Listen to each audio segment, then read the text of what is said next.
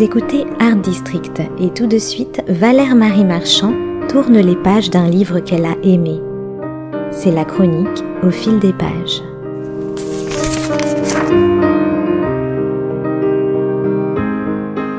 En ces temps de pandémie, plus rien ne nous étonne. Aussi sommes-nous tout à fait disposés à croire sur parole Camille Brunel lorsqu'il nous annonce avec preuve à l'appui l'animalisation soudaine de nos frères humains.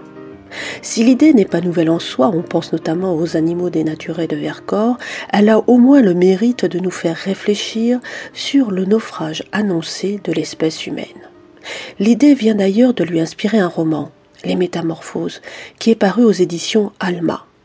Ce végétarien, pratiquant, un brin militant, est aussi l'auteur d'un essai, Vie imaginaire de Lautréamont, et d'un premier roman, La guérilla des animaux, publié lui aussi aux éditions Alma et qui a été très remarqué. Mais revenons à ces métamorphoses. De quoi ce livre parle-t-il? Il s'agit en réalité d'une fable ultra-contemporaine, où il est notamment question d'un darwinisme à l'envers.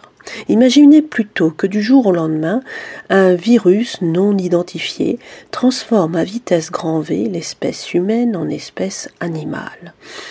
Il y a là encore de quoi s'inquiéter. Les métamorphoses ont pour personnage principal, Isis, une jeune femme végane très engagée dans la cause animaliste et très attachée à Dina, sa chatte.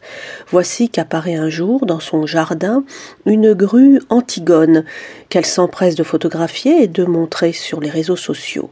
Mais très vite, le doute s'installe. D'autres animaux surgissent un peu partout sur la planète et de façon inexpliquée. Une recrudescence qui semble aller de pair avec des disparitions d'êtres humains. Personne n'ose alors parler de pandémie, même si ce phénomène non identifié porterait bel et bien un nom. Il s'agirait d'une tératomorphose qui transformerait illico presto les humains que nous sommes en de drôles de bestioles. Cette épidémie aurait pour premier symptôme une pulsion sexuelle ou amoureuse difficilement maîtrisable et concernerait davantage les adultes de sexe masculin. Isis voit ainsi tous ses proches se métamorphoser quasiment sous ses yeux. Sa grand-mère deviendra ainsi une araignée aussitôt écrabouillée par son oncle, tandis que son père finira ses jours en plein océan après avoir pris la forme d'un hippocampe.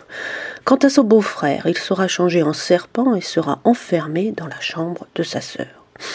Qu'en sera-t-il de la danseuse indienne dont Isis est secrètement éprise? Je ne vous en dirai pas plus et vous laisse savourer à votre rythme les audaces narratives de ce récit haut en couleur. À la fin de l'ouvrage, vous trouverez en bonus un petit texte intitulé Ligne de fuite, dans lequel Camille Brunel nous révèle le pourquoi du comment. Ce livre, nous dit-il, parle d'animaux et répète que les humains n'ont pas le monopole de la conscience, qu'il y a des gens dans d'autres organismes tout autour de nous et qu'il est absurde d'espérer restaurer la biodiversité dissoute par l'Anthropocène sans changer radicalement notre rapport à ces espèces qu'on aimerait voir revenir. Par ses côtés jusqu'au boutiste, le roman de Camille Brunel creuse donc jusqu'au bout la logique qui est la sienne et nous met de façon très originale face à nos responsabilités. L'anticipation n'est pas ici une fin en soi, et ce qui paraît anecdotique ne l'est pas tant que ça. Il n'y a pas pour Camille Brunel de petites ou de grandes questions, juste des questions tout court que tout écrivain se doit tôt ou tard d'aborder. Tout l'art de l'auteur consiste ici à ne pas se dérober devant la réalité et son caractère fictionnel, un talent rare assurément à suivre. Le règne animal soulève également maintes interrogations dans le roman que Fabrice Lardreau vient de publier aux éditions Julliard. La ville rousse, tel est le titre de l'ouvrage, peut en effet se lire comme une fable des temps modernes, ou plus exactement comme une épopée urbaine interrogeant les prédateurs qui sommeillent en chacun de nous. Christian Maupertuis habite une ville appelée Lutetia et dirige une multinationale tentaculaire. C'est un homme de pouvoir, militant, écologiste à ses heures, qui a pour projet de construire un grand métro tout irait pour le mieux si une prolifération de renards et de renardeaux en tout genre ne venait pas contrecarrer ses plans. Il engage donc un tueur à gage, un dénommé Patrick Amiot, pour mettre un terme à cet ensauvagement imprévu et éliminer en toute impunité cette horde animale. Lutetia devient donc la ville rousse, un terrain de chasse où deux meutes s'affrontent, celle du bétonnage à tout prix et celle de l'ancien monde. Voici ce que l'on peut lire au sujet de ces invités de la dernière heure, ces renards sans foi ni loi, qu'on a jadis prénommés goupilles. Je vois d'abord sa silhouette en contre-jour au sommet d'une colline, ou plutôt d'une montagne, que je situe dans le Morvan, ma région natale, par commodité et aussi par sentimentalisme. La version de l'histoire évolue. Il est seul la plupart du temps, parfois accompagné, ayant auprès de lui femmes, enfants, amis et pourquoi pas courtisans.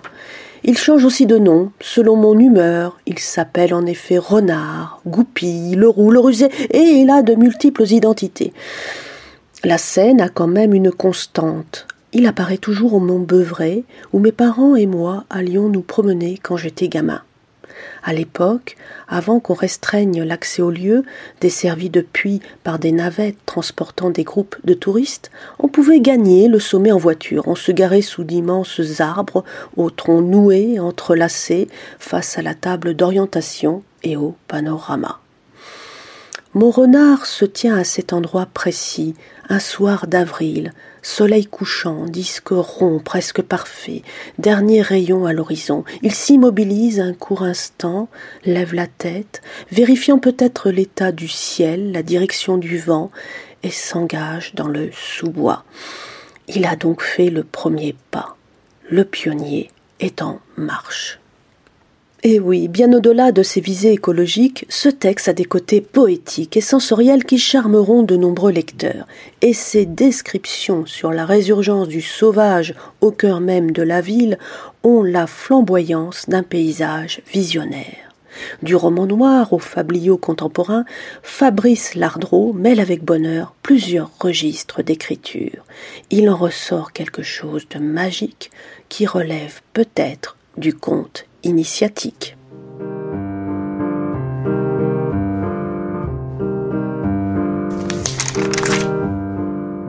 C'était Au fil des pages, la chronique littéraire de Valère Marie Marchand sur Art District.